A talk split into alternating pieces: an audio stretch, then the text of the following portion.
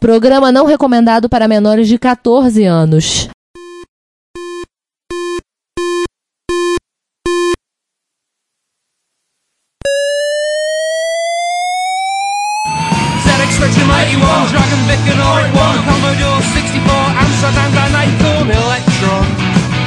Dragon Vic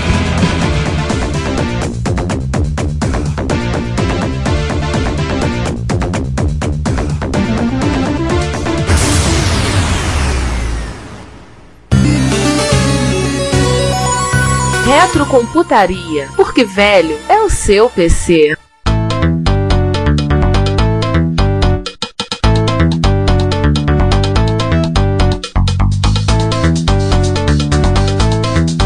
Olha, e eu vou polemizar o seguinte: existem duas versões do Commodore 64. Uma que não tem jeito de, de- de defender, que é bem ruim, tudo em gráfico e tudo mais, que é da Westgold. E tem uma aqui que é a famosa versão americana, que, vamos dizer, tem gente que defende. Ah, mas ele tem um bom frame rate, ah, ele. Só me tira uma duvidazinha. Peraí, peraí, peraí. Esse é a versão do Americano feita pela US Gold. Não, tem duas versões do OutRun, a americana e a europeia. A europeia é Westgold, não tem como salvar. Ah, tá. Isso explica Péssima. muita coisa. US Gold, isso explica muita coisa. É péssima. Existe uma versão que é a famosa versão americana, que inclusive tá com, como Sega USA, e tem gente que defende. Eu acho ele no mesmo, mesmo naipe do T-Run do MSX, sido tipo, poderia ter sido melhor, mas é aquele negócio, eu acho que o pessoal passa muito a mão da cabeça também. Se um é muito odiado à toa, o outro é muito adorado à toa também. Eu acho que tá ali naquele. É como da- o César falou, daquela geleia de ruindade. Não, só pra ajudar que- aí, é chamado OutRun USA e é, e é da Mindscape. Né, da Midscape.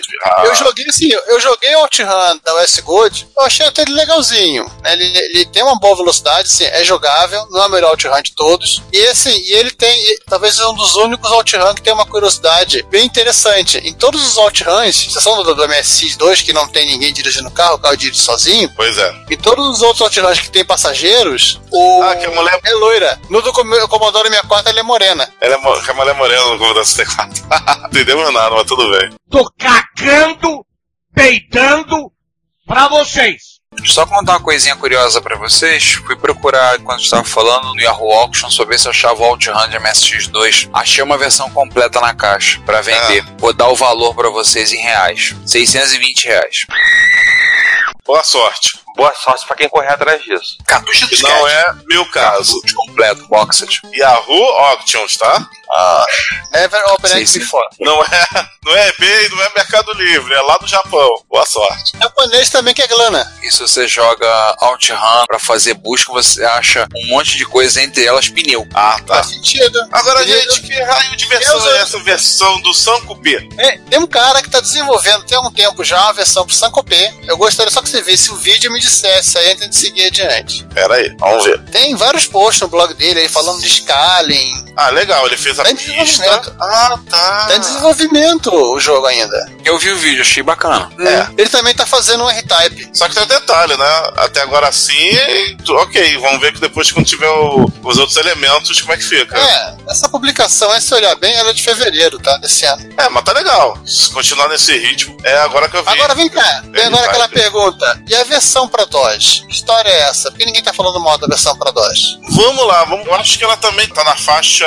dos males o menor também, né? Ela é ruim. Ela é ruim. Se você jogar no, no rádio da época, vai se arrastar. Se jogar no rádio novo, não, vai ficar até um pouco melhor. É, Mas, esse que é o problema. Aquela musiquinha PC Speaker, que é a música do OutRun, você sangra teus ouvidos. Sim. Existe suporte nativamente para FM PSG, não sei se vocês sabem. O problema é que tem muitas cópias do jogo não, não oficiais que cortavam isso. Eu tive na época a com suporte para FM. A de livre. Na verdade, o cara copiava só os arquivos que ele precisava. Pois é. Aí geralmente o que, que o cara fazia? Botava CGA e PC Speaker. Beleza. Aham. Olha, o jogo do DOS tá daquele esquema do tipo. Junto com a versão user do Commodore 64 e do MSX2. São ruins, mas na média que tá muito baixa, ela é a melhor versão 16 bits do- dos, dos computadores. E continuação, né? Ele teve o Turbo OutRun e tem uma não oficial acho que é OutRun Europa, que não tem nada a ver com OutRun. Aliás, ele teve umas duas continuações, outra também quase não oficial e uma, e uma terceira oficial. Vamos lá. O T-Ram Europa, que é é no mesmo esquema do Strider 2, ou seja, é o S-Gold fazendo o S-Gold Exists. Só porque tem jet ski, Por enquanto parece o jogo é bom. tem moto, tem jet ponto que a ski. SEGA, a SEGA deixou eles fazerem porte pro Game Gear e pro Master System. Por que parece o jogo é bom. O OutRun 2049 é um jogo que não deveria ter o nome de OutRun, mas botaram nele. É qualquer coisa. Isso é só pro Mega Drive. É bem qualquer coisa. Ele, cara, ele lembra uma versão muito melhorada daquele jogo da Sony que a gente tava jogando na MSX Rio, qual é o nome dele? Road Coaster. Só que É sem a Coaster pista. Coaster a- Racer. Coaster Racer, só que sem a pista ter estilo Trackmania. Ah, Imagina o OutRun com o carro do Coast Racer. E Ai, o cenário do Blade Runner. ai meu Deus. É o OutRun 2049. É isso aí. Como eu É, disse, Blade não era pra ter sido tá, tá bom, já que a gente vai. A gente começou a piorar, vamos falar de WEC Le Mans. Pronto, tá, vamos piorar. Ah, peraí, rapidamente. Tem duas coisas pra falar. A última continuação que também saiu só pro Mega Drive é o OutRunners. Esse é considerado continuação mesmo do OutRun porque ele é de arcade. Só saiu no Mega Drive. Infelizmente, por causa que o, o hardware já era um hardware muito poderoso pro Mega, então o jogo. Não é que o jogo ficou ruim, é porque, bem, não dava, né? E eu queria falar um pouquinho sobre a, a continuação direta que é o Turbo OutRun. Tem uma, uma historinha que eu queria falar. O Turbo foi, também foi portado pela maravilha da US Gold. Apesar que eu digo que, que as versões dos computadores aqui apresentados ficou melhor que, no, que o OutRun, queria desta- dessa aqui é da- da- das versões pé de porco, eu queria destacar do Commodore 64. Eu acho que ela até sai do pé de porco e entra nas categorias das boas. Não, eu, vou- eu vou explicar por quê. Esse é um dos jogos que mais explora o SID de todos os tempos. É um top 10 de explorar o SID. A Probe estava inspirada para fazer esse porte desse jogo. Era um caras- exploricídio, pronto. e os caras fizeram a, a trilha sonora, uma versão re- remixada com vozes da música tema do OutRun. Cara, na abertura, tudo bem, é um lo- load desgraçado só pra parecer essa abertura, mas compensa. É considerado uma das melhores músicas do Commodore 64 e com certeza uma das melhores músicas de OutRun feitas. Depois tem outras músicas do jogo, tudo muito sample, muito sample de voz. Então eu vou dar destaque aqui à, à versão do Commodore 64 aqui nas versões da US Gold. Então, só pra terminar, eu vou falar que tem uma versão razoável para Mega Drive muito boa para FM Taos, finalmente. Vamos falar de WEC Le Mans.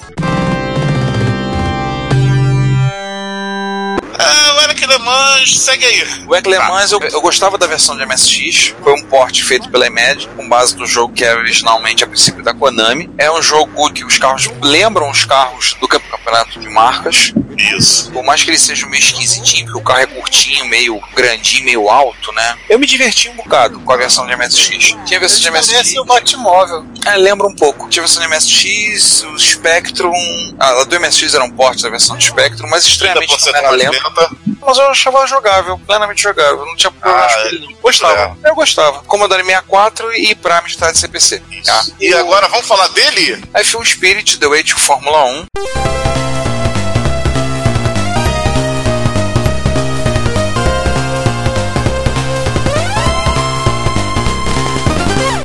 1907 da Konami. Não é um jogo estilo de super escala, antes que alguém pergunte. Acho, duvido que você ouvindo o podcast já viu F1 Spirit em algum momento na sua vida. Se você foi numa MSX Rio, você viu.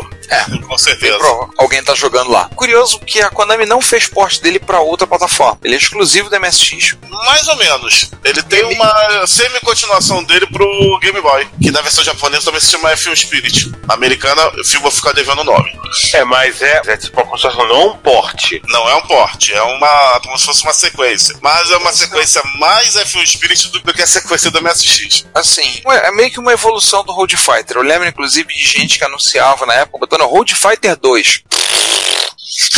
É a única semelhança que tinha é que era a corrida e a vista era superior. Mas Mas assim, áudio brasileira, não é? Ah, te, te vendendo aqui no Brasil, né? Claro, o cara botava desse jeito. A, a grande sacada do F1 Spirit era o modo carreira e as variações que ele tinha. Então você podia, de cara, e as senhas. Você teria que fazer a carreira do piloto. Então você tinha que correr e ganhar provas na Fórmula 3, Fórmula 3000, Stock Car, Rally, o campeonato de marcas e 16 provas do circuito da Fórmula 1 É, na verdade, ano uma de temporada, 1987. Uma temporada completa de F1, né? Sim, 87. Ano aquele ao qual o Nelson Piquet foi tricampeão mundial. Com a batida do Mansell no Japão. Incluindo, incluindo Suzuka e Jacarepaguá. Sim, o falecido circuito de Jacarepaguá, que Deus tenha. Que tristeza. Eu fico doido da minha cabeça. O legal do modo carreira, assim, é, obviamente, você tinha a essência, e rapidamente você descobriu a essência, você colocava a essência, você podia jogar a pista que você queria. Outra coisa, você montava o carro, então você podia escolher ou um motor V6 ou um motor V8, tinha seis variações de motor, como você queria suspensão, tipos de freio, câmbio, você queria câmbio automático, tinha três câmbios, né? O câmbio automático, o câmbio normal e o câmbio que, que você arrancava mais rápido, ele tinha E uma relação maior com a primeira e segunda. Carroceria também, então você customizava o carro. Aí tinha os macetes, o pessoal chegava na Endurance, tinha uma customização que você fazia, você reduzia a marcha, batia o carro no guarda-reio, o carro dava um pulo a 500 km por hora. Essa, quem jogou na época deve lembrar. E tinha o modo duelo. Eu vou dizer que eu joguei muito F1 Spirit, é um jogo que eu tenho muito carinho, eu gosto muito, e eu tenho a versão original boxed aqui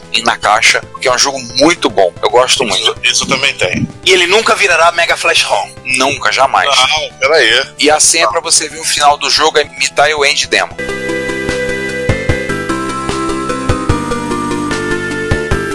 Posso fazer um disclaimer? Não use essa senha. Ah, qual o problema? Só pra você ver o final. É, o legal do F1 Spirit não é o final, é a jornada. Não, sim. Ah, tá vendo? Ó, mestre!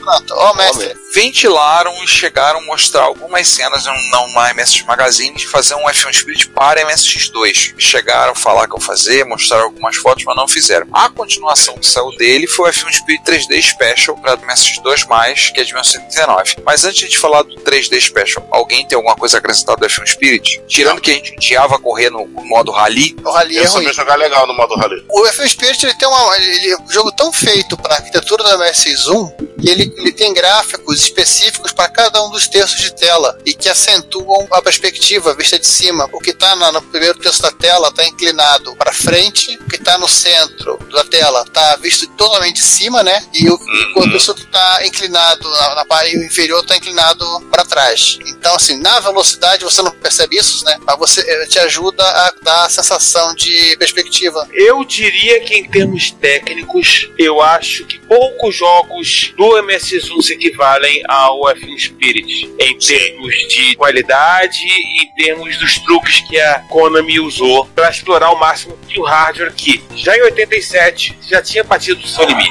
com certeza. Você, 87, você já tá saindo o 2 mais? MSX2, não, mais 88. Doi- 85 MSX2, 88 era o 2 mais. Assim. O MSX2 já tava com dois anos de mercado. Pois é. Era tempo pra caramba. O F1 Spirit é um jogo que eu tenho muito carinho, gosto muito dele. A sequência.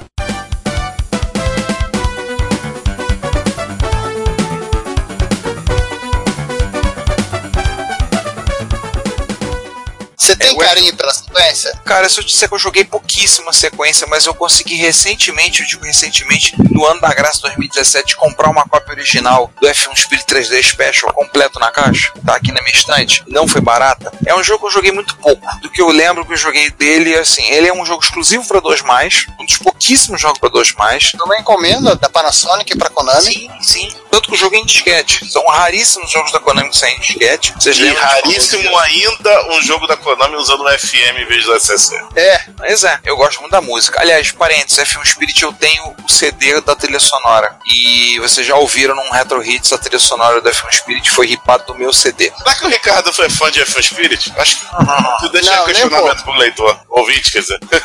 Tem gente que fala muito mal do 3D Special, tem gente que gosta muito. Eu acho interessante dele, mas ele tem muito detalhe pra customizar o carro, né? E aí, enquanto no F1 Spirit no primeiro você tem alguma coisa que já é bem divertido de você customizar, escolher, descobrir qual daqueles motores é que você economiza mais combustível, você vai ter que andar mais, você tem que parar menos no box. Esse ele bota tanto detalhe que aí às vezes atrapalha. Até a pintura atrapalha. tá. Ué, você muda até a pintura do carro. Por mais que, vamos ser sinceros, as pinturas basicamente são McLaren, Ferrari, Williams e acho que é o Benetton. É. Benetton da época da Camel, amarelinha. Não, verdinha. Ah, não, então Amare- é. a- amarelinha era Lotus. Lotus também. Quanto é Lotus? O amarelinho era Lotus. Lotus É, era tem Lotus. É, da Camel. E pra seguir é. aí, só pra complementar, né? Você podia jogar o F1 Spirit 3D Special com outro amigo seu, a partir de um cabo ligando os dois MSIs, cabo de link, e nessa picaretagem também existiu o A1 Special, A1 Spirit. O Almo Street é uma versão custom da Konami que ele trocou alguns carros por umas navezinhas. Foi feito só. pra Panasonic. É, eu acho que era no modo Endurance que ele trocava isso. E vinha acompanhando aquele joystick em forma de volante da Panasonic, que é um monstro de grande. Pra você ter uma ideia, o tamanho. Você mete um FSA1 em cima e sobra espaço. O controle é o FSJH1. E eu já joguei com um. E vou dizer, é ó, uma bosta. Só tem merda! É mole demais. Ele deve ser é bom do- pra aquela curva do, do, do pole position, hein? Pois é. É muito mole. Eu achei horrível. Quem quiser portar aí o F Pole Position pro MSX já tem volante. Não, não tem não, porque aquilo ali é caro pra diabo. Pra quando aparece um daqueles pra vender, o preço sai pornográfico. Existem controles na forma de volante pra Atari que você pode botar e ligar e usar no MSX. Melhor pegar um desses do que tá tentar arrumar esse da E Panasonic. mais barato. Esse, é, esse além de ser caro, seu, né? é. É, esse além de ser ruim, é caro pra diabo. Agora sim vamos falar dele, um antecessor espiritual de um jogo famoso e também da série famosa de velocidade, Test Drive. da Colade.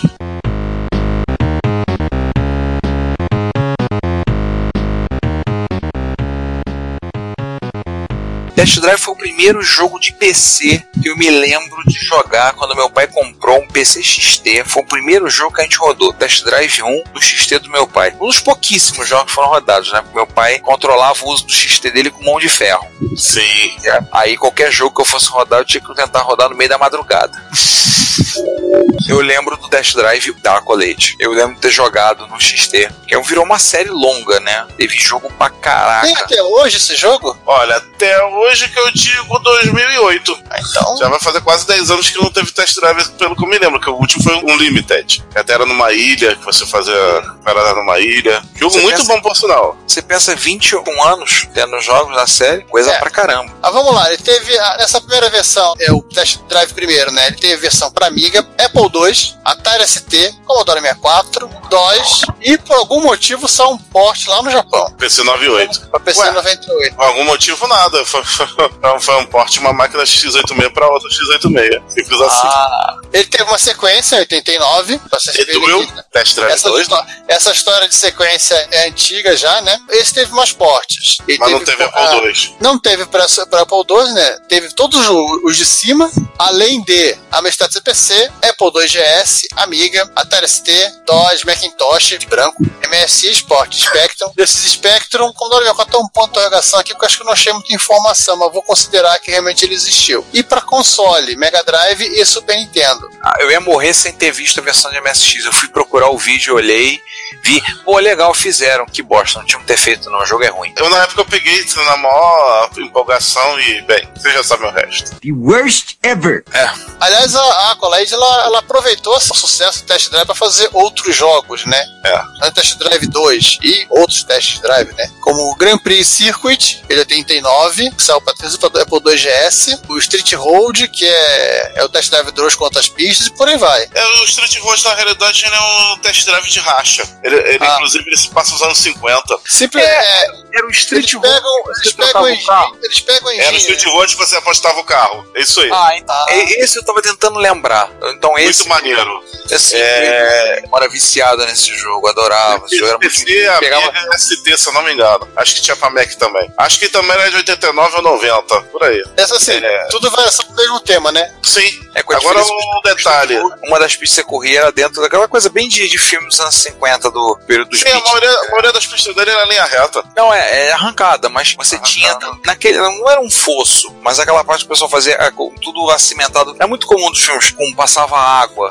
O canal açude. fluvial de Los Isso, Angeles. Canal, canal pluvial. Exatamente. Canal, isso. Você podia ir pelas laterais. E sim, você podia sair pela lateral e voar com o carro. E tinha também uma, a que eu chamava de pista da morte, que era aquela subindo morro, que você ficava só fazendo curva. E o outro lado no- tinha uma gradezinha que não servia pra p nenhum, só pra te mandar medo. Era legal o jogo. Temática totalmente anos 50, de Amigin. Muito legal. Muito legal o jogo. Eu lembro que eu joguei um Por que, que eu não botei o Test Drive 3 The Payson na pauta? Porque eu acho o jogo uma merda. Yes, we can.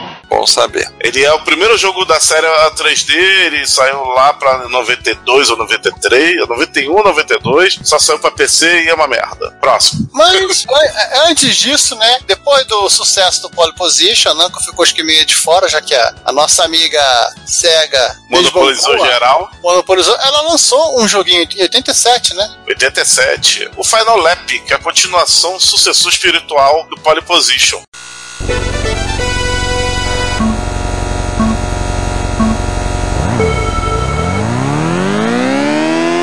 Aquele que você pilotava o Williams do Piquet em um Super Scaler com duas telas, que se eu não me engano é a novidade em relação aos arcades. Duas máquinas com duas telas. Mas no mundo doméstico só Nintendinho e PC Engine com uma televisão só. E olha lá. Ah, é. Só, pa- só saiu para esses dois. Obviamente que são versões que ficaram devendo em relação ao gráfico do jogo. Mas são, são interessantezinhas. Ambas feitas pela própria Namco também. Hum. Agora vamos falar de uma japonesa que a gente não colocou na lista até agora. Da Taito, né? Ah, sim, Taito. A Taito quase não fez jogo de corrida, né? Até fez alguns. Ah, a gente vai falar de dois dela aqui nessa pauta. Ela faz jogo de circo, né? Continental Circus.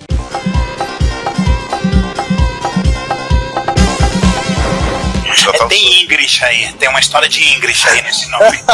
Tá logo embaixo. Fatalmente. o nome era pra se chamar Circuit, algum japonês no meio da história entendeu errado e escreveu Circus em vez de Circuit. É, é quase igual. É o circo da Fórmula 1. Haja coração. É, né? O que, que é- se destaca desse jogo assim interessante? São duas coisas. Uma que eu botei na pauta, outra que eu não botei na pauta. A primeira que eu botei na pauta é que ele era um jogo de super escala com tela 3D sem óculos. Apenas no arcade, claro. Aliás, tem outras coisas legais também que eu vou deixar mais tarde pra vocês falarem, mas a segunda coisa legal que eu me lembrei é que é o primeiro jogo que tinha incêndio no carro. Você tomava dano e, e aí o teu carro começava a fazer fumaça e pegar fogo. Olha, demoramos 15 dias para os programadores descobrirem que os carros pegam fogo. Aí o que, que acontece? Se você não entrar rápido nos boxes, você pode explodir.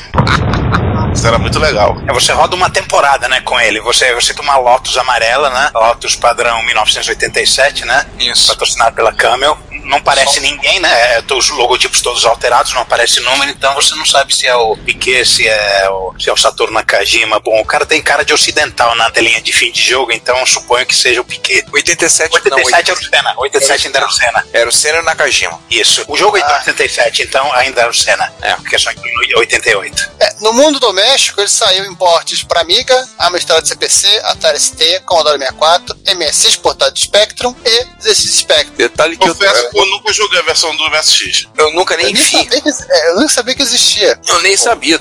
Também. Também não sabia. De todas essas aí, eu só joguei a versão do Amiga. Ah, e que tem até um que é momento- legalzinha. Eu vou deixar o momento Juan Castro aqui, especialista em F1, para falar essa parte, tá? Tô preguiça. Ah, manda ver, Juan. É, nesse jogo você corre uma temporada em vários circuitos, mas só que a temporada é meio anacrônica, né? Ele coloca alguns circuitos que já não eram usados há muito tempo, né? A corrida dos Estados Unidos é em Watkins Glen, que não era usado desde 1980, a da Espanha é em Jarama, que não era usado desde 1981. Ele pega o circuito de Long Beach e chama de Grande Prêmio do México por algum motivo. Tem, Caraca. É, tudo perto. é logo ali, né, na Califórnia.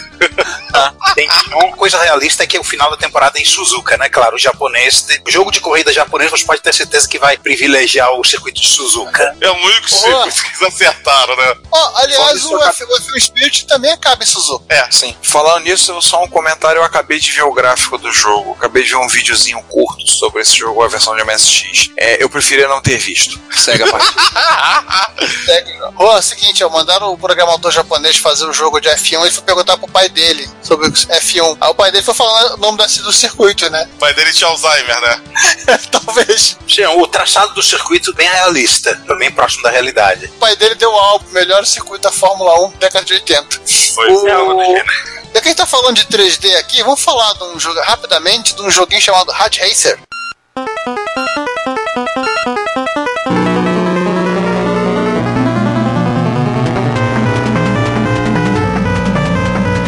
Opa, isso eu conheço. É um joguinho de 87 de uma empresa que tem toda a experiência, know-how pra fazer jogo de corrida, né? Ó, tal de Square, Square Soft. Na época, Square Soft. hoje em dia se chama Square Enix, mas na época era só Square Soft. Mas por que, que ele tá aqui assim? Se você olhar, procurar vídeo na internet, você vai ver que ele lembra muito o Hyper Rally do MSX. É Mas ele tá verdade. aqui porque é o seguinte, ele é um dos pouquíssimos jogos que saiu da Nintendinho que usam o tal do óculos 3D do Nintendinho. Isso é legal. Ele tem uma continuação que eu não sei se usa óculos, a de Racer 2, de 89. E não foi a última vez que a Square fez um jogo de corrida, acredite se quiser. Lá no PlayStation ela fez Corrida um... de Chocobo não vale. Não, além do Chocobo Race, ela fez o Race Lagoon, que é o Gran Turismo da Square. Ah, Acredite se quiser. mas vem cá, vamos falar da piada agora do, Cadê o Palhaço desse circo aí? Que a gente ninguém entendeu Ué, o. Mó já falou. Mas não foi o, o primeiro caso de English em título de jogo. Tem O- mais. o Out- é, o OutRun não era pra, pra se chamar OutRun também. Era pra se chamar AutoRun. É, é verdade. Porque OutRun do jeito que tá é correr pra fora, né?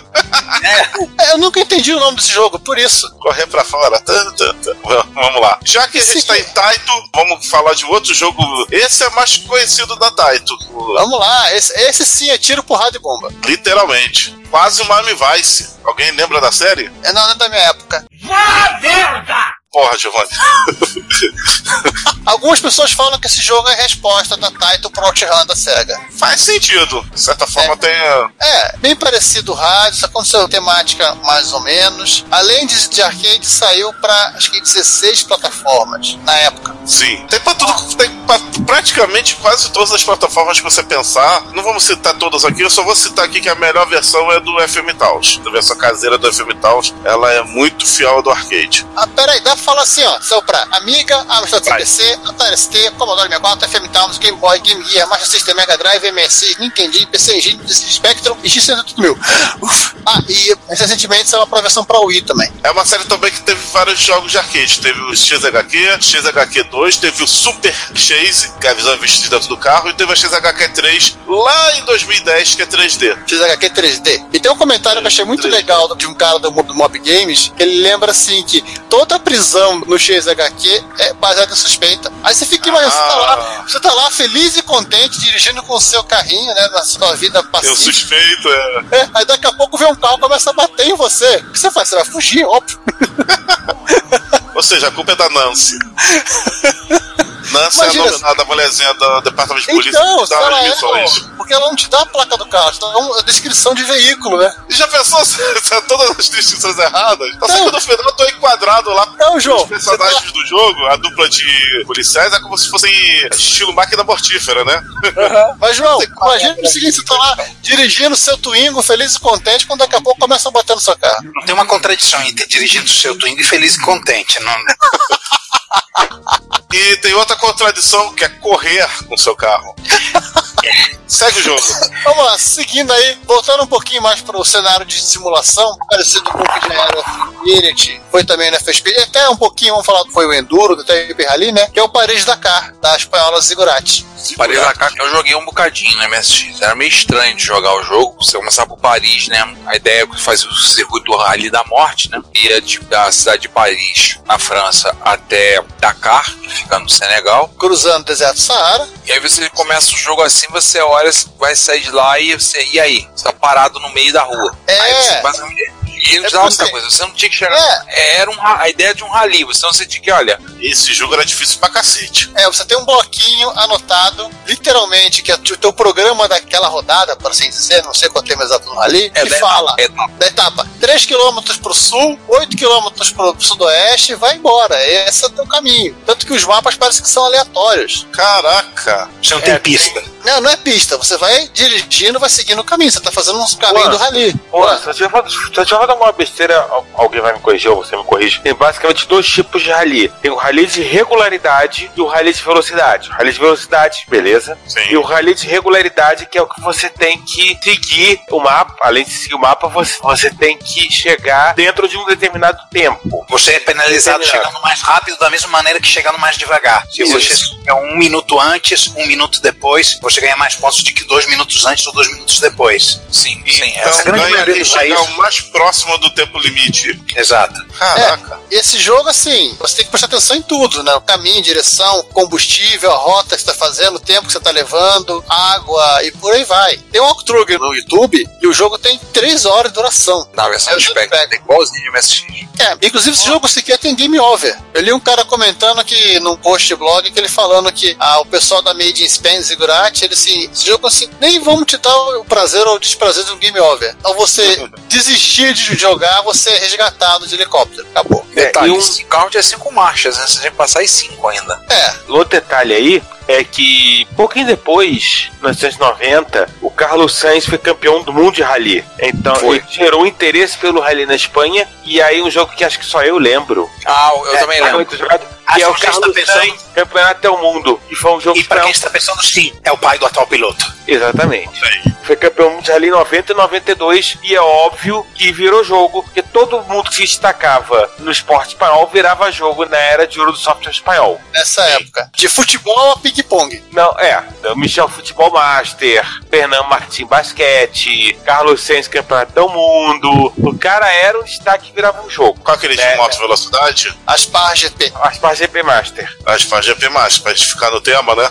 E só para um detalhe, só para não confundir, existe um jogo para Amiga que é de 1990, chamado também de Paris Dakar, mas que não tem relação nenhuma com esse jogo espanhol. Droga, agora eu vou querer ficar vendo esse vídeo aqui do Paris Dakar todo. É uma rara versão do jogo que tem pra Amstrad CPC, MSX e Spectrum e não tem pro Commodore 64, né? Não, diretamente espanhol esse jogo. O pessoal da Resumo. Spain fazia O Los Espanhol só programa em 80. também. É isso aí. Vamos dar uma folga pros espanhóis, vamos voltar lá pro Japão e por um jogo que a gente falou há sabe sei lá quanto tempo. O jogo famosíssimo, o jogo da rainha aí dos- da, da corrida de novo. Agora é o Super Monaco GP, né? Porque é de 1989 depois teve o Ayrton Senna Super Monaco GP2 de De 1992. 1992.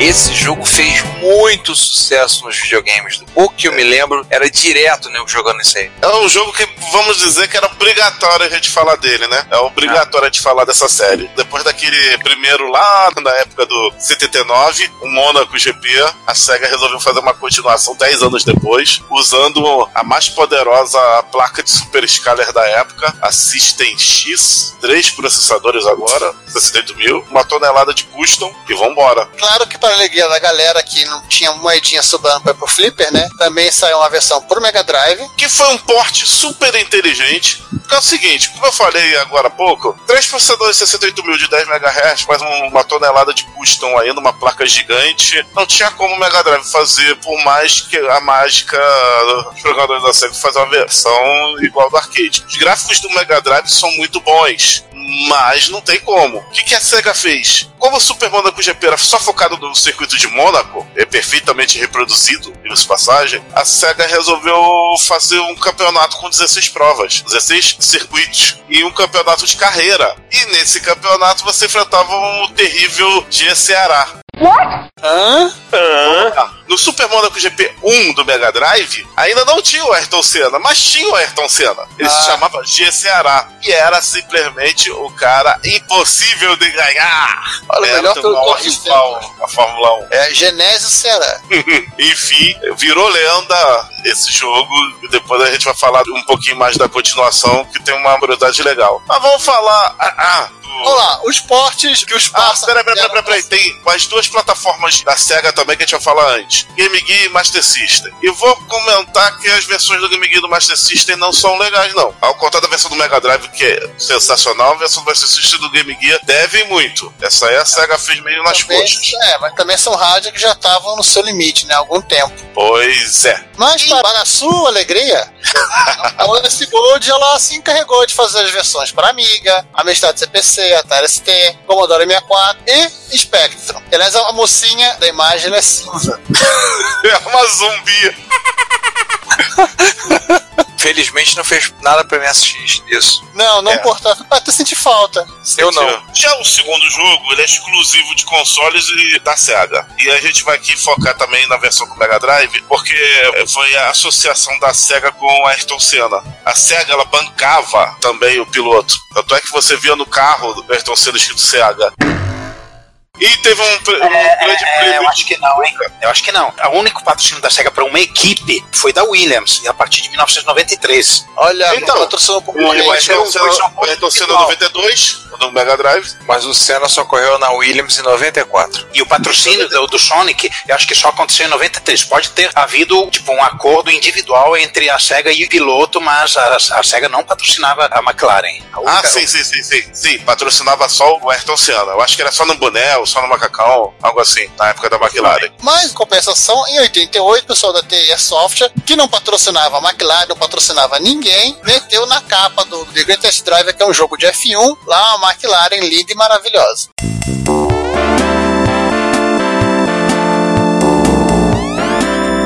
E eu Nota tenho The Drive falando nisso. Nota mental que eu acho que o Ricardo vai concordar comigo. É, o Trash Dive é quase um bootleg do F1 Spirit, né? 3D Special. É, ele é muito parecido. É Como eu falei, eu tenho a versão original, eu tenho um aqui, vou ser honesto, nunca abri a caixa. Eu comprei. bom. de- É, é Gente, legal, assim, eu conheço. É legal, o jogo é bom. É uma boa alternativa pra quem não tinha um 2 mais na época. O pessoal fala, pô, eu queria um Spirit Special, não tenho 2 mais. Ah, tem esse aqui pra MSX2, ganha o Trash Dive. Teve É quase igual. Aliás, é o seguinte, chegamos num ponto interessante desse episódio, que é a migração do, do 2D pro 3D, 3D, 2D pro real, 3D. né? Sem ser É. super escala. Quer dizer, temos mais alguns títulos, vamos começar logo com eles, né? Um dos primeiros é o Indianapolis 500, da aquela empresa que faz FIFA Soccer, Electronic Arts. EA, também conhecido como Electronic Arts. EA Sports. It's in the game. Na época ela fazia outros jogos de esporte, não só FIFA. Saiu em versões para Amiga, TST, DOS e também Macintosh. Aliás, e branco. Esse Aliás, nessa época não existia FIFA, tá? É, ainda viria a existir FIFA. Eu joguei esse jogo no lendário de XT do meu pai também. Eu joguei pouquíssimo, porque eu achei ele muito chato, muito longo, quando fazer lá, dar uns detalhes. Esse jogo no XP se arrastava, cara. Você podia usar e dar as 200 voltas do circuito de Indianápolis. Nossa. Esse jogo, tem,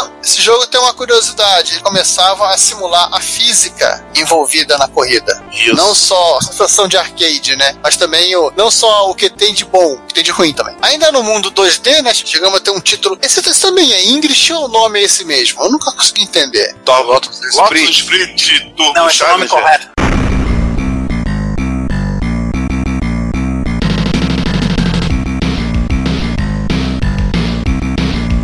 Nome correto do carro é esse. Spirit. Não é Spirit, não. Ah, esse é Spirit. Spirit. Sprint é tipo fadinha, né? Não sei de onde vem esse nome. Enfim. Meu Deus, o cara ganha dinheiro, o cara compra um carro de esporte chamado Fadinha. Me corrija, por favor, me corrijam, eu devo estar falando besteira. Oh, yeah. Me corrijam aí quem souber o que é exatamente Sprint. É, tudo bem, eu sei que no Chile o pessoal chamava a Dodge Ram de princesa.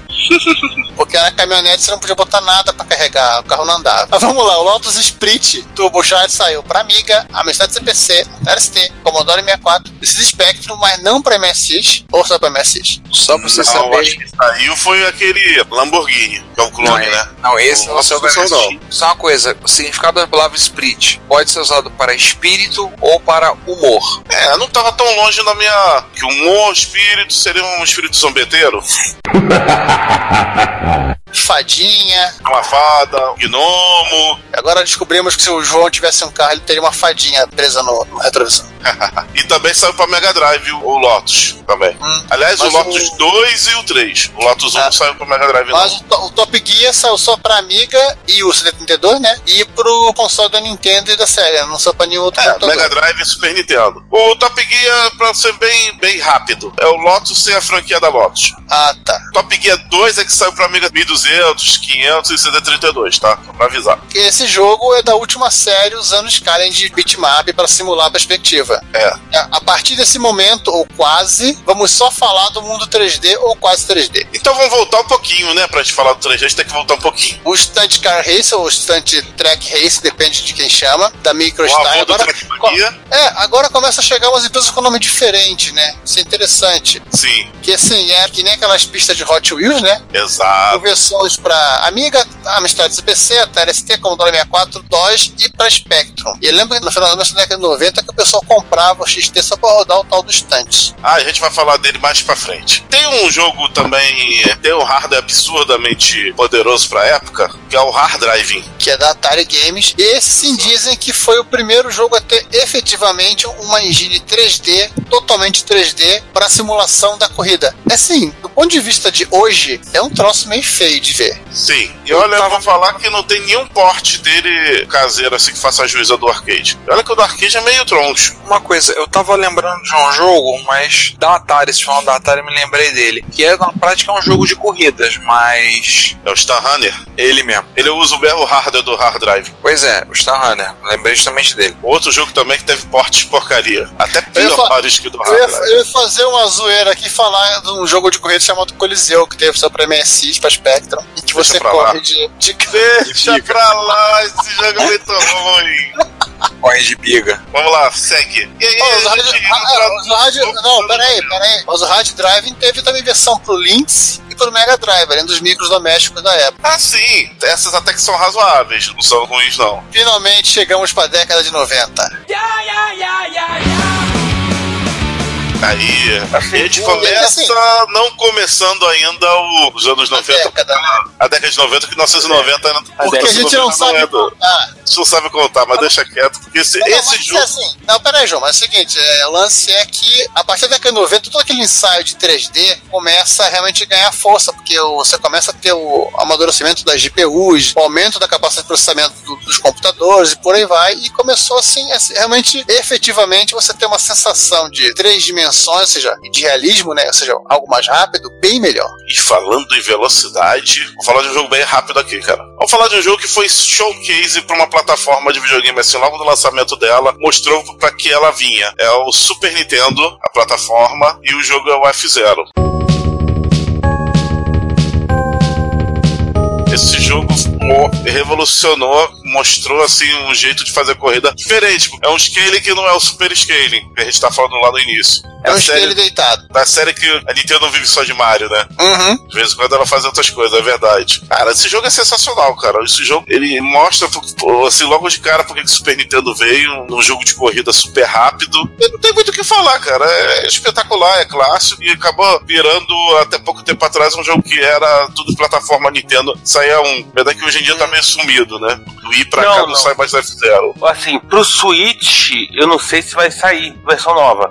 Mas eu sei que pro Super NES Classic tem lá o F0 original. É. Então, se você compra. Foi relançamento, né? Um, é, se você conseguir comprar um, um Super NES Classic, você vai ter lá o F0. Mas é óbvio que vai todo mundo passar do primeiro nível de Star Fox pra poder jogar Star Fox 2. Mas não vem ao caso. ou ficar brincando de Super Mario Kart. Aliás, só que a gente citou o F0, vou citar aqui só porque muita gente vai odiar. odiar muito. Eu Vou falar do F Nano 2, que é um jogo para MSX Turbo R, que é de 94, que tenta ser um clone do F0. E Ele foi feito em Screen 3, aliás. Screen 3 para ter velocidade, né? Porque o Turbo R não tem como fazer aquelas rotações de, de, de bitmap pelo VDP. Sim. Mas ficou É. muito legal o joguinho. Sim, Eu isso. gosto. Vamos, vamos dar um desconto, é homebrew. Mas eu falei, alguns odiarão. Ah, Ele não é um jogo bonito, realmente, mas odiadores odiarão. Isso, como a gente Mas- já falou uma vez, ele gerou um filhote que até hoje em dia, esse sim sai até hoje, né, pra tudo que é plataforma Nintendo, que é o Super Mario Kart. Ele é um filhote, né, ele tem a mesma engine do F-Zero. Um pouquinho menos de velocidade um, e um pouco mais de traquinagens. Aham. Um pequenino parênteses, o F0, a coisa cresceu. Tem inclusive uma série de desenhos animados, uma série de anime. Ah, é, verdade, com os personagens. Agora, E ainda aí- na década de 80 e ainda da SEGA, né? Não falamos disso aqui, o João vai ter uma crise de consciência e vai se matar, que é o Red Mobile.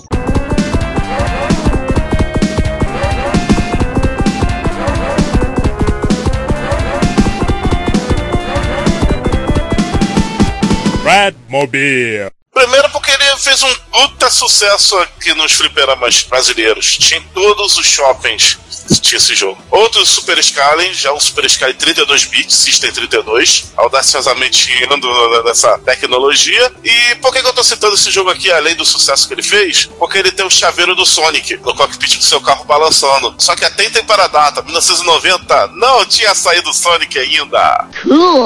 Ainda iria sair. Alguém da SEGA resolveu fazer um easter lag antecipado. Eu lembro, inclusive, que o chaveiro do Sonic balançava parecia um pêndulo. É. Esse jogo também só saiu para em console, só saiu pro Saturno, né? Então saiu alguns anos depois. Sim, 94. Como Gally Racer, que é o nome da versão japonesa do arcade. Que também só saiu no Japão, a versão do Saturno. E agora vamos voltar, entrar oficialmente na década de 90 e começar a falar de 3D à torta e direito. E é um jogo que a gente já citou aqui, que eu falei, calma que a gente vai falar melhor dele. Vamos lá. Stunts, ou também conhecido como 4D Sports Racing. Aliás, de 1991 pela EA. Olha aí ela de novo, Electronic Arts. Só que a produção é da Distinctive Software, né? A EA foi só publisher. Que é a evolução do Stunt Car Racing, né? Eu vou explicar por que, que o nome 4D Sports Racing. Vocês sabem por que esse nome? Porque tem quatro rodas? Ai, caramba! Não, porque ele é daquela série 4D Esportes qualquer coisa. 4D Esportes Boxing, 4D Esportes Tênis, 4D Esportes whatever. É sério. Pô, explodir cabeça assim que vocês ficaram calados? A gente nem sabia. Caraca, eu não pensei que vocês soubessem dessa. Por isso que tem esse outro nome. Bem, o jogo saiu pro Amiga, PC2, pro PC98 pro FMTaus, quem diria. E como eu já comentei com alguns, eu tenho um amigo que é podcaster que o apelido dele é Stunts por causa do jogo. Um abraço, Stunts. Olha que legal. Pô, ele ia gostar da versão do FMTaus. Sabe aquela musiquinha, tema do Stunt? Ela é toda cantada na versão do FMTaus. Muito legal. É cantada por um coro de gagos. Fantástica a música. Não, não é gago, é bacana. E cara, vamos falar de um clássico que eu acho que esse aqui o Juan deve ter jogado até. Eu tenho uma certa dificuldade de reconhecer os jogos pelo nome, deixa eu catar o vídeo, ver se é o que eu tô pensando que é. É o que você tá pensando que é.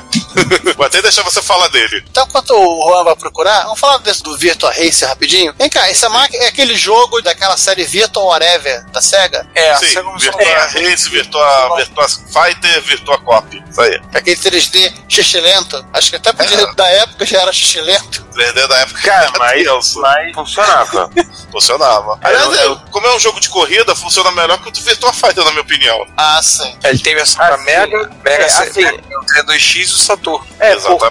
porque tá coisa muito da época que é um 3D com os. Tipo, com, com tudo meio quadradão. É um 3D Sim. meio quadradão. E o Virtua Fighter era talvez um exemplo muito claro disso. Mas o. Virtua Racer, concordo com você, era mais bem resolvido. Ô César, era um Exatamente. 3D sem GPU. Exatamente. Ah, um, um grande detalhe. Por que, que esse jogo tá na pauta? E não é por causa que é da SEGA, não, tá? Gente- Daqui a pouco a, gente, a gente vai ser acusado de ser ceguista, de tanto que a gente falou da SEGA nesse episódio. Fato considerado o primeiro jogo a ter multicâmeras em tempo real, que não é só no replay, como os outros jogos. Inclusive o próprio Stunts aí, e o jogo que o Juan vai falar daqui a pouco. De Anápolis também tinha replay. Tinha uma outra câmera. Tinha isso, de Anápolis também tinha replay. Só câmera no Virtua Race você trocava em tempo real. Eu trocava a câmera de co- do cockpit, carro fora e tudo mais, tudo tum tum tum. com- Era apertar um 3D, botão. era só mudar o ponto viewpoint. Exatamente. Você voltou pra falar do jogo da Microprose? É, não, eu me lamento decepcioná-los, mas não era nesse jogo que eu era mais viciado no jogo de corrida. Ah. Era, era o GP2 de, de 96. Ah, Ah, então eu posso falar, então, já que eu joguei bastante Pode. ele. F1 Grand Prix ou World Circuit de 1991 da Microprose. E aqui, World Circus. o World Circuit, se fosse a versão japonesa Dessa vez não teve Inglês. da Microprose, onde a F1 chega a outro nível. O jogo mais realista do começo da década. Lançado apenas para Amiga e para DOS. Mas olha, um senhor jogo. É um jogo pesado para Amiga 500, que tinha Amiga 500 e cavaleiro daquele limite. Tinha que ter uma aceleradora, né? Mas pra quem tinha o 386 pra frente, o Spec 486 era recomendado nesse jogo. E aí começavam os jogos pesados de corrida, né? Cara, o jogo mas- é sensacional. Mas nessa época, 90, 91, 92, o pessoal já tava comprando o acelerador gráfico, né? Na verdade, não. Na verdade, sim, 92. Não, é. Até 95, 96 começa meio efetivamente. Exatamente. Não, até essa época, assim, era, em César, o coprocessador matemático Isso. e a aceleração 2D, que eram duas coisas que eram essenciais pra você ter uma boa performance em jogos, não, eu, mesmo nos eu 30. sei, eu, Giovanni, tô falando Eu. o seguinte, tô falando que, eu tô falando que já na 90, 91, tipo, a galera que já tava mais à frente, mais hardcore de game em PC, já tava equipando os micros com aceleração gráfica. Uhum. Tanto, Ah, né, sim, tanto, sim, sim. tanto é que depois essa galera, tipo, logo que saiu o Doom e depois o Quake, né, Estava essa galera já, preparada. já, já tava preparada. Sim. Mas enfim, Vamos é, falar desse jogo um pouquinho? tinha esse jogo tinha duas coisas sensacionais. Além do, de tudo que os outros jogos tinham, 16 pistas, um traçado rarista, temporada também é realista, de 1990. Só o nome do- dos pilotos e da equipe não. Mas tinha um feature nesse jogo que deixou esse jogo ser longevo. Era o modo edição. Você podia editar tudo no jogo, inclusive o nome dos pilotos, o nome das equipes. Podia botar tudo como deveria ter ficado se a Microprose tivesse pago a, a FIA, A né? FIA, exatamente. Mas sabe qual é a coisa que eu achava mais espetacular nesse jogo? Somente na versão do DOS PC? Era você jogar com outra pessoa via telefone. Tudo bem que tu sofria, né? Com linha de escada. Pegava o telefone e falava, vira pra esquerda, vira pra direita, agora não é isso? Kill it! It! Não, você conectava com um amigo e você jogava ele e você. Partindo online, gente. É isso que eu estou falando em 1991. Se eu não me engano, o jogo permitia oito jogadores ele jogando. E também ele tinha suporte à rede. Tinha gente que jogava em rede com ele. Só depois da meia-noite ou depois das duas da tarde no sábado ou domingo feriado o dia inteiro. Exatamente. E ele tinha um modo, pra quem era bem pobre e não podia fazer nem isso, que era um modo multiplayer local. Cada um escolhia um carro. Aí vamos supor, você botava 20 voltas. Começava o César jogando duas voltas. Aí ele passava pro outro jogador, pro Giovanni, e ele ia controlar o computador do teu carro. Ou seja, você ficava ao sabor da- do computador fazer merda ou não com o teu carro. Você perde a posição. Aí o Giovanni Olha também aí. jogava. Aí depois passar pro Juan, passar pro Ricardo, passar pra mim. Vou voltar pro César. Multiplexação de piloto. É, é interessante, cara. Pra quem não tinha como se conectar ou por rede ou por modem, tinha esse modo. E tinha uma- Tinha muitos irmãos. Aliás, é o seguinte, a gente falou lá, lá aqui um pouquinho antes, a galerinha na Espanha virava título de jogo, na Inglaterra também, né? Na Inglaterra também. Tipo aquele negócio dos esportes olímpicos, que a gente falou de um monte de ingleses. Ah, então. Aqui a gente tem que falar de um inglês específico que é muito famoso também, pra, pra pessoal que acompanha a Fórmula 1, o senhor Nigel Mansell. merece fazer umas barbeiragens de vez em quando? Ó, ó. O que acontece é o seguinte: a Gremlin, da série Lotus, ficou com invejinha e quis fazer seu próprio jogo de Fórmula 1 e todo o resto. E só Ele tinha o Nigel Mansell pra chamar, então É, aí ele fez pra Super Nintendo, Mega Drive e Amiga. eu cheguei Olha. a jogar a versão de Amiga. Todo mundo falava que esse jogo era a resposta do Super Nintendo ao Super Monaco GP2 da Ayrton Senna. Não era. Esse ano, 1992, foi um ano em que a Williams conseguiu fazer um carro em que até ele conseguiu ser campeão. Aí fui malvado agora. Olha, tinha um Isso único mesmo. botão, Drive. É verdade. então é isso. É um, um jogo de corrida até legal, mas não passa disso, sinceramente. Tá aí por questões históricas. E falando em questões históricas, Ah, agora vem um jogo que eu acho que muita gente jogou. Nem todos no console dele de origem, mas nos consoles que. e computador que veio depois. ó, A gente fala do jogo perigosamente perto do- da zona de morte, né? deve- deveriam, porque essas pessoas merecem. Não sei quem são, mas mereceriam ter jogado lá. Ah, era bom, cara. Era bom, o console não era tão bom, mas o, o jogo era. Mais uma vez a gente tá falando aí da Electronic Arts. Sim, gente, Electronic Arts.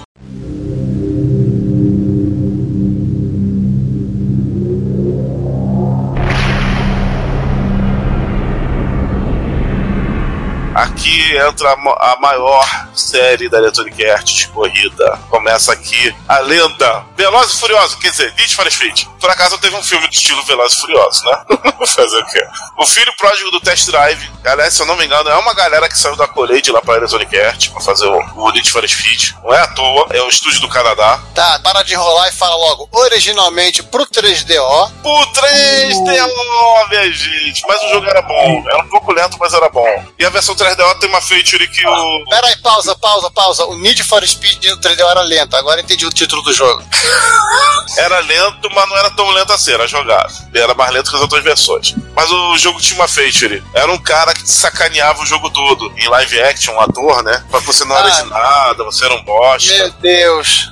Isso é uma coisa que eram os jogos recorrentes da Electronic Arts da época. O Rod Hash, que aliás, eu não botei na pausa Rod Hash? Nossa, Não, nós esquecemos. Falamos tanto do Rengão, tá tentando lembrar dele, que tinha um outro jogo de moto que a série vai até hoje, é o Road Rash. Pois é, vamos fazer essa menção honrosa aqui rapidinho. Rod Hash, que surgiu lá no Mega Drive em 1992, também saiu pro Amiga. Se eu não me engano, sobre PC também, DOS. Teve duas continuações, Rod Rash 2 e 3. E também saiu uma versão Hyper Hyper pro 3DO, que depois saiu, assim como o Need for Speed também saiu no PC DOS, Playstation e Saturn. E o jogo tinha esse mesmo esquema do Need for Speed, de você ter live action, só que o Rod Rash ainda era pior. O pessoal te sacaneava mais. Por que parece dois clássicos do 3DO. Valeu a pena. os dois jogo. clássicos do 3DO. Não, os três, tem aquele joguinho do lagarto verde, né? Tem o Jax, que não é jogo de corrida e nem da Electronic Arts. Então ele não entra na pauta, né?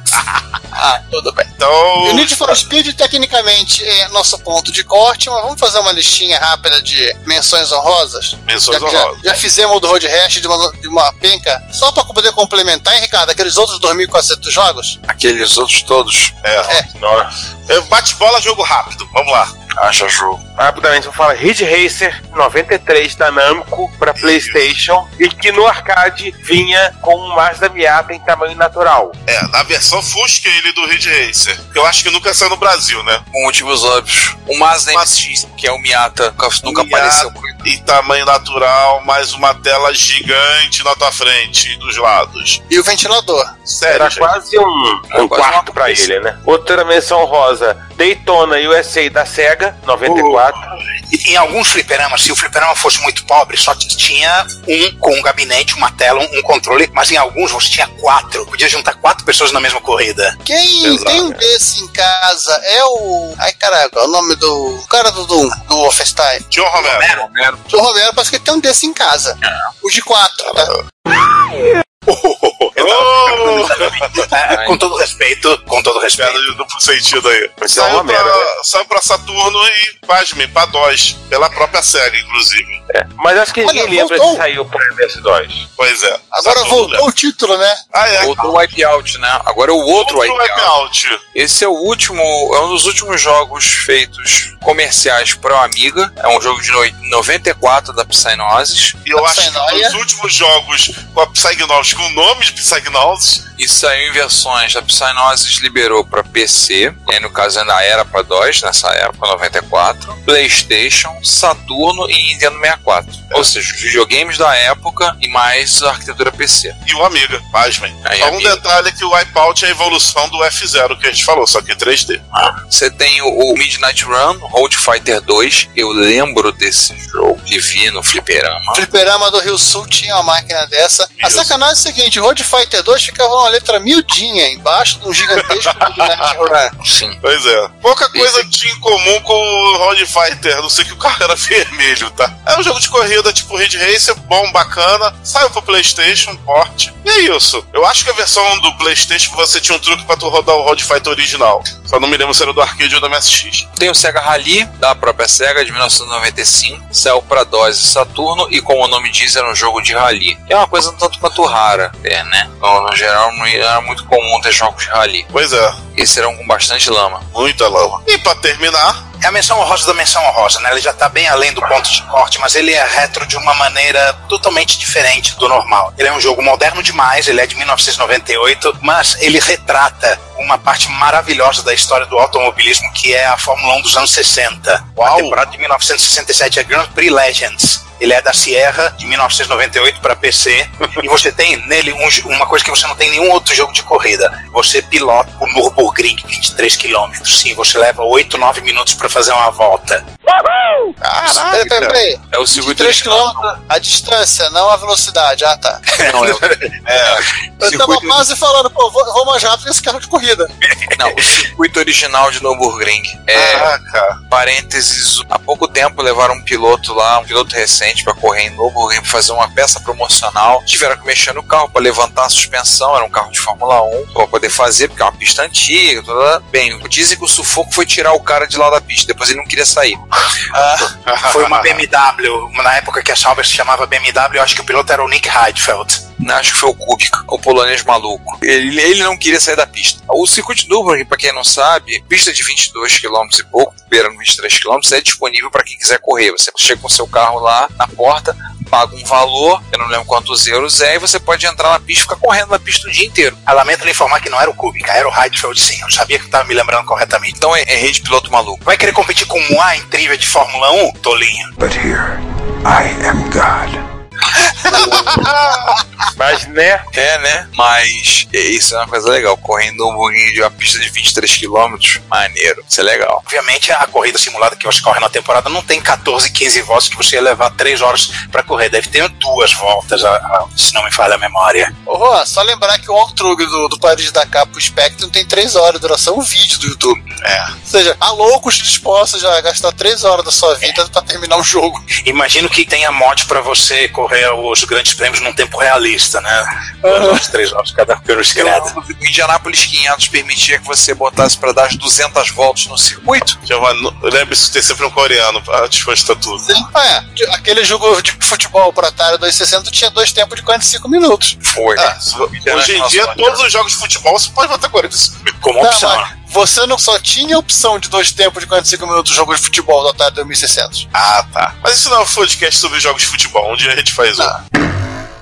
Já Já fizemos. fizemos. Ah, 42. é, já fizemos. Foi na Copa do Mundo de 2014. Nós já fizemos. Caraca, já tá tanto tempo que daqui a pouco vai vir outra Copa do Mundo. Ano que vem. Não vamos fazer um de futebol lá, não. Já fizemos. Vamos voltando- fazer um podcast sobre jogo de futebol em russo. Mas e aí, se faz jogo retro e para plataformas retro de corrida hoje em dia? Claro. Eu pesquisei, eu achei três. Eu achei o Crazy Dog Racing para Commodore 64. Esse nome me lembra o Jack Tramiel. o Anarcho Ride. Esse me lembra um pouquinho mais do Jack Tramp, mas pra Atari ST lembra mais ainda. É, Esse me lembra uma amiga minha que é anarquista. Olá, Clau, tudo bem? E o Highway Fighter para MSX2 do Explosion Turbo R, feito pelo Kai Magazine. Tem um jogo que foi, o cara ia participar de uma Message Dev, só que ah, relativamente recente, só que não ficou pronto a tempo, e ele disponibilizou no GitHub um joguinho de rally para MS1. Aí eu não sei. Tá incompleto. Eu joguei um pouco esse jogo assim, muito bonito, muito bem desenhado, muito bem feito. E É o que agora. lembra o agora- Trash Rally? Não, não lembro. Ele é meio isométrico. Eu acho que é esse mesmo. Eu acho que eu também vi isso. E para acrescentar aqui, tem um jogo novo para MSI chamado I Need Speed. Será que é o Need for Speed do MSX? É um joguinho de corrida de F1. Ai, F1. Na verdade, é um jogo de baratinha. Baratinho é o carro, né? É. É, essas baratinhas. E finalmente chegamos ao fim, gente. Esse podcast tá mais longo que o Nürburgring, tá mais longo até que o circuito de Pescara, que era mais longo que de Nürburgring, acreditem. Daqui a pouco a gente tá fazendo uma Targa Flória, né? Ah, que era mais longo que Pescara Ah, e Nürburgring juntos. Pra quem 24 horas de Le Mans. É porque assim, o circuito da Targa Flória era um circuito feito em aberto, um trecho de estradas e cidades na Itália. O circuito tinha 63 quilômetros, se eu não me engano.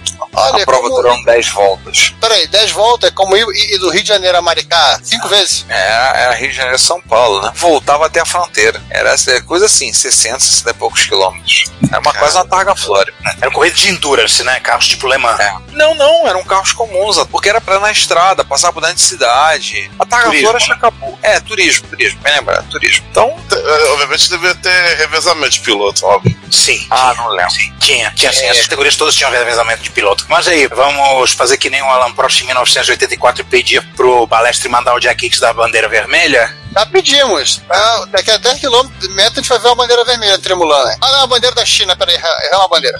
Pô, bandeira vermelha? Por que não bandeira quadriculada? Porque a corrida foi encerrada antes. Não, não, não, a gente não encerrou antes até regulamentar, não. A gente encerrou no tempo onde deveríamos encerrar. Isso encerrou pelo tempo, não pelo número de voltas. Né? Se encerrou pelo tempo. E aí a bandeira é quadriculada de qualquer jeito. O fiscal da pista, por causa da chuva, mandou encerrar a prova mais cedo. Não, não, o campo tá bonito, não tá chovendo, mas é que a gente correu tanto que, né, já passamos das duas horas e aí só voltou agora. O diretor de pista e lembrou que tinha que acabar a corrida. Na verdade, vários carros já acabaram o combustível, tem piloto empurrando o carro. Tem piloto desmaiando depois de empurrar o carro. É, porque ele começou a empurrar e, e depois que não, de não ter conseguido, ele esqueceu de, de soltar o freio de mão, então ficou empurrando, feito um idiota o carro. O Juan vai lembrar da referência. Tem um piloto até que perdeu o bico do carro e passando na linha de chegada com os pezinhos de fora. Gilles Villeneuve, Canadá, 1981. E tem piloto que deu looping com o carro. Não, teve outro. Christian É, Fittipaldi, Monza, 1993. Exato. essa que eu falei dos pezinhos de fora foi outro piloto. Eu lembrei Foi Villeneuve. Não, o. Beloff, o Beloff também fez isso, acho que foi em Portugal, se não me engano. No circuito do Estoril. Não lembro o ano. 87, Bom, gente, eu acho. Vamos encerrar? Vou encerrar porque Não. esse negócio de a, a a corrida tá se prolongando além das do tempo limite de duas horas. O Galvão Bueno e o Reginaldo Leme já estão impacientes. Galvão Bueno já, já falou todas as palavras com a letra R que ele lembrava, não tem mais nenhuma. O Galvão Bueno já tá achando que tinha que entrar o Ronaldinho na, na Não, corrida. Neymar. Neymar. Agora Agora Neymar. o menino Neymar. Agora o menino Neymar. Depois dessa, cara, você citou Neymar é pra fechar, cara. Vamos encerrar. É. que- Bom, pois é, a gente encerra o episódio por hoje. Ficou parecendo mais uma corrida de enduro do que propriamente uma corrida de Fórmula 1. Ó, Um ali de regularidade, né? Mas, enfim, né? O que importa é sempre passar a quinta marcha. Mesmo pensando no Fusca. Bom dia, boa tarde, boa noite, tchau. Tchau, gente. Aquele abraço. Obrigado por ficarem conosco até a bandeira quadriculada. Fui. Sacanagem, César. Meu pai teve um Fusca que só tinha três marchas. Gente, muito obrigado por vocês terem vindo até aqui. Espero que vocês tenham gostado, tenham curtido. Nos vemos na próxima semana com o Repórter Retro e. Ah, tamo por aí, tá? E que negócio esse? Que cheiro de gasolina é esse, hein? É, Eu vou lá ver o que aconteceu. Tchau. bom, não é o cheiro do meu carro, porque o meu carro é movido a álcool. Aliás, deixa ele pegar champanhe pra botar um pouquinho mais de combustível Ah. nele. Tchau. Então, gente, até mais. Eu vou só tapar o Giovanni. buraco. Oi. É o gerador de pautas. Olha, eu deixei no carro, no caminhão, que acho que foi o que seguiu pra, pra fazer o parede da cá. Eu vou ter que pegar um ônibus pra ver se eu pego ele no próximo checkpoint. Depois eu conto como é que tá rodando. Ah, beleza. Então, A gente- então você vai lá Até e semana que vem, ou então só lá em Dakar mesmo. o que acontecer primeiro. Aham. Até. Até. Olá a todos, eu sou Daniel Caetano e vocês estão ouvindo Retrocomputaria. Se você quiser ajudar com o sustento financeiro desse podcast, você pode fazê-lo comprando o nosso material, que está à venda no Mercado Livre. O link está no site, no menu superior. Se você preferir fazer uma doação única via PayPal ou PagSeguro, contacte. Dependendo do valor, nós vamos até você para te agradecer pessoalmente. E desde já, o nosso muito obrigado. Se você quiser enviar um comentário, crítico, construtivo, elogio ou contribuir com as erratas desse episódio, não hesite. Faça! Nosso Twitter é retrocomputaria, nosso e-mail é retrocomputaria.gmail.com e nossa fanpage é facebook.com barra retrocomputaria. Ou deixe seu comentário no post desse episódio em www.retrocomputaria.com.br. Como sempre dizemos, seu comentário é nosso salário. Muito obrigado e até o próximo podcast.